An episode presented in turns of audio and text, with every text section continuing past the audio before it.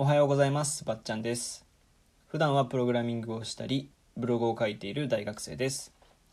第1回目の今回はばっちゃんの自己紹介というテーマでお話ししていきたいと思います。はいはじめましてばっちゃんと言います。えっとブログを書いたりプログラミングを書いたりしているんですけども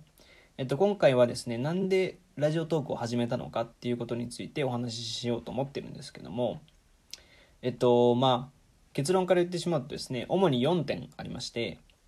1つ目、かっこいいから、2つ目、パーソナリティを出すこと、3つ目、深く考えること、4つ目、残るコンテンツであるということですね。まあ、1つ目から詳しく話していきたいと思うんですけども、1つ目のかっこいいからっていうのはもう本当にかっこいいからですね えっとバナナマンのラジオだったりえっとキングコングの西野さんのラジオだったりっていうのを聞いてる中でうんかっこいいなっていうふうに純粋に思ってまして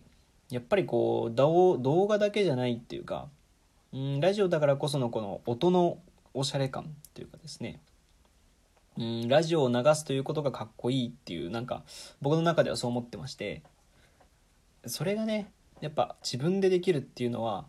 ずっと前から気になってたんですけどちょっとやってみようかなっていうふうに思ってました。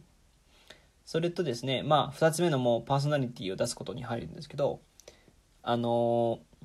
こうブログやプログラミングとかを書いてるうちにですね、まあ、大学のレポートはねレポートでもそうなんですけどもあの、大体ネットに書いてあるんですよね。うん。例えばあ例えばこの最近だとブログのレビューだったり、えー、書籍のレビューだったりすることも多いんですけどもあのー、まあツイッターとかでですね読んだ人の感想とか書いてるんですよね皆さん。でそれをコピペするわけじゃないんですけどそれを見た上で自分の見て自分の感想にしちゃってブログを書くとかえっと大学のレポートもそうなんですけどもその問題に対してどう思うかっていうことを一回 Amazon とかうんとネットで検索して感想を知った上で書いちゃうってことが多いのでなんか案外こう自分自身を出していることないなと思ってばっちゃん自身を出して何かをしているっていう感覚があんまりなくて。だからそれをなんとか出せるようにラジオだったらやっぱ喋るだけだから出せるんじゃないかなっていうふうに思ってまして。だから基本的にはもうあのラジオトークは台本とか決めてません。あのまあ話すことテーマは決めてるんですけど、うん、内容についてはそれほど決めてなくてだからまあガチガチに台本がある人とは全く違うのでえっとまあ軽く聞いてもらえればいいんですけど僕のまああれですねエゴでやってます。はい。でまあ3つ目深く考えることができるっていうことですね。まあ先ほどのパーソナリティにもちょっと近いんですけどあのやっぱ自分で考えることをあんまりこの頃してないなっていうふうに思ってましてこう話してるうちに新たなアイディアとかあのこれ書きたいなって思うことが出てきたりするじゃないですかでそれをやっぱできる場がこう誰かと電話したりとか喋ることだけじゃなくてやっぱ自分一人でもできる場所ってなんだろうなって考えた時にやっぱ読書はインプットアウトプットはラジオなのかなっていうふうに思ってあのラジオを始めたっていうことですね。で、4つ目。残るコンテンツであるっていうことです。これはあの、キングコングの西野さんがですね、えっと、君は何も作のコンテンツを作ってるんだ、みたいな、あの、ラジオをやっててですね、その、自分のやっていること、まあ、僕だったらブログとか、プログラミングとか、あのは、